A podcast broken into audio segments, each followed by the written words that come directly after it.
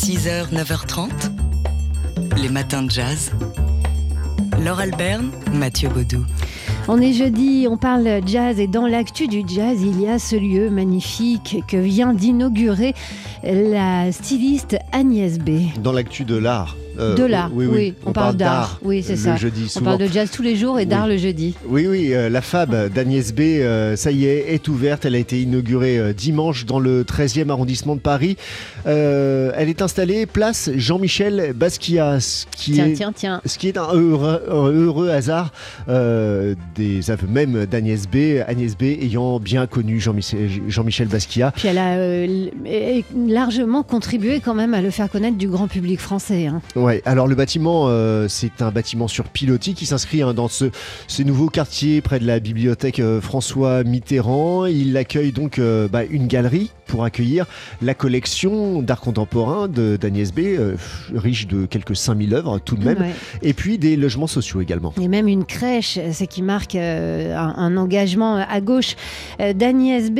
Alors, bah, parmi les œuvres, sa collection personnelle et tous ces artistes qu'elle a, qu'elle nous a fait connaître avant les autres dans ses diverses galeries, euh, Nan Goldin, Martine Parr, Andy Warhol ou donc Jean-Michel Basquiat. Une première exposition intitulée Hardiesse, l'entrée libre et gratuite jusqu'au 8 février, c'est-à-dire jusqu'à euh, jusqu'à samedi, la hardiesse comme oser sans être vraiment sûr, dit Agnès B.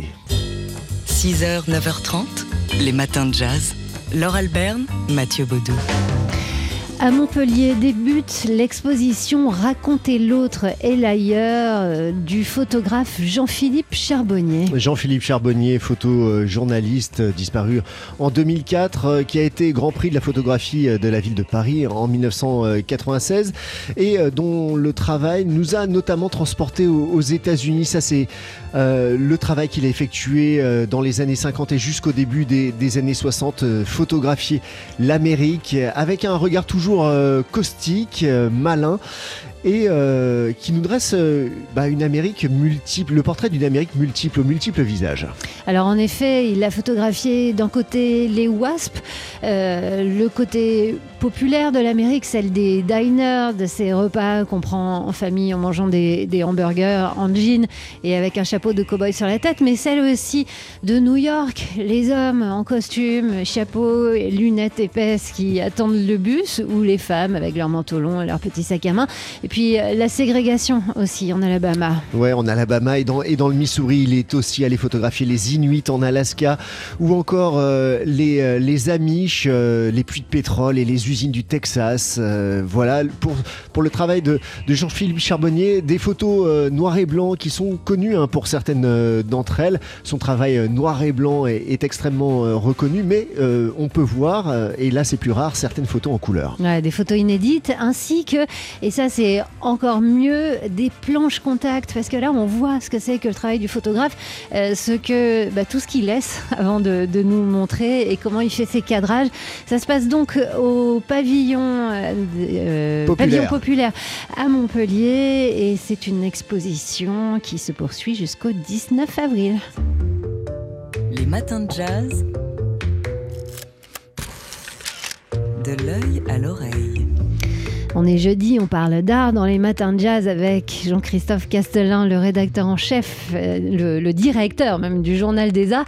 Alors Jean-Christophe, bah oui, le rédacteur en chef et le directeur du Journal des Arts. Jean-Christophe, le milieu de l'art euh, attendait impatience ce rapport Racine sur le statut des artistes auteurs. Mais qu'est-ce qu'il dit?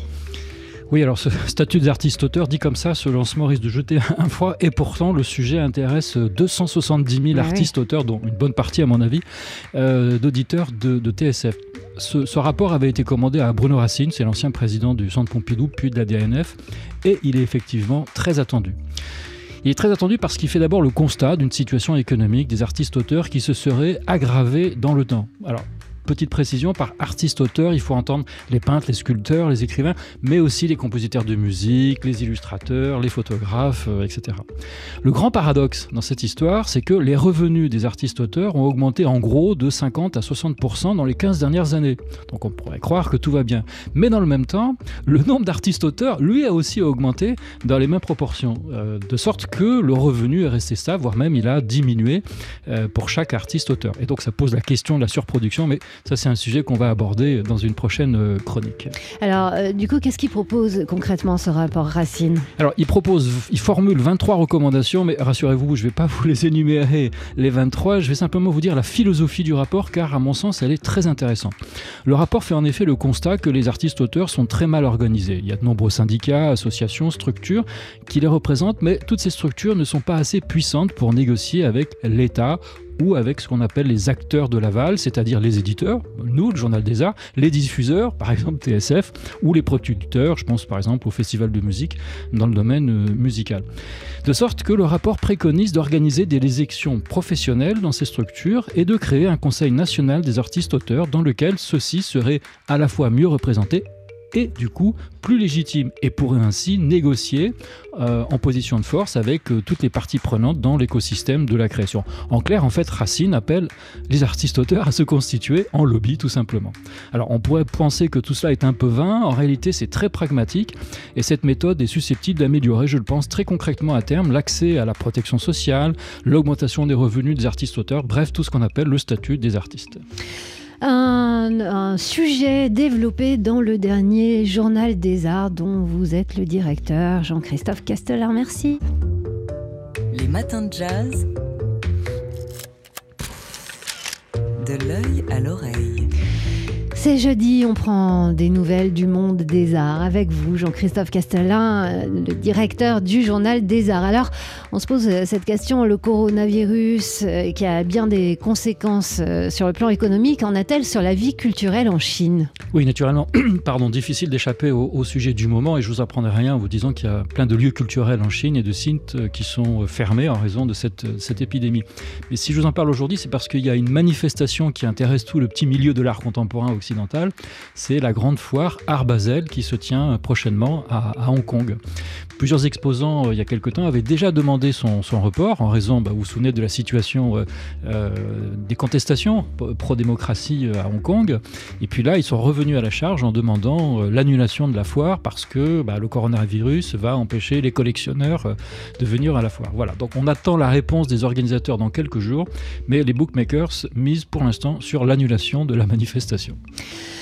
Alors, euh, vous avez une exposition peut-être à nous proposer pour occuper notre week-end, nos vacances alors le week-end, ça dépend si vous avez la chance de prendre un billet d'avion pour aller à Delhi, parce que justement, ah je, vous, je, vous, emmène euh, à New Delhi en Inde pour visiter une exposition sur le peintre Gérard Garouste qui vient d'ouvrir et que j'ai eu, effectivement eu la chance de, visiter. Vous savez, Gérard Garouste, c'est ce peintre euh, français qui explore les, grands textes, Dante, Don Quichotte, le, Talmud, dans de grands tableaux figuratifs. Et il se trouve que son style et puis les sujets qu'il traite, ça plaît beaucoup aux Indiens. Et puis si je vous en parle, c'est aussi parce que c'est le premier grand artiste français euh, vivant d'aujourd'hui à bénéficier d'une exposition dans, un musée en Inde. Alors rassurez-vous, pour ceux qui n'ont pas prévu d'aller en Inde dans les prochaines semaines, sachez que le Centre Pompidou fera enfin une grande monographie sur Gérard Garouste en 2022. Merci Jean-Christophe Castellin, directeur du Journal des Arts, dont euh, le dernier numéro est de chez tous les bons kiosquiers. 6h, 9h30 les matins de jazz. Laure Alberne, Mathieu Baudou. Et aujourd'hui, on se souvient de ce trompettiste.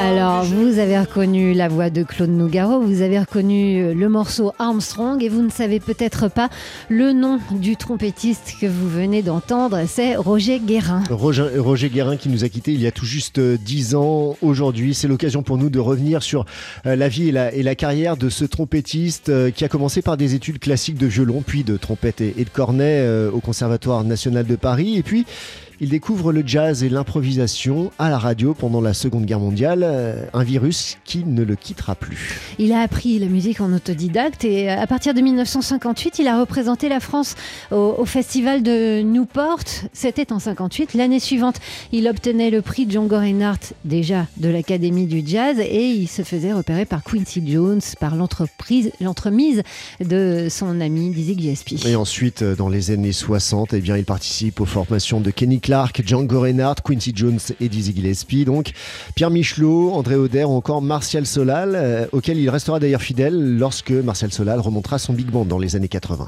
Roger Guérin, donc, qui nous a quittés il y a 10 ans, jour pour jour.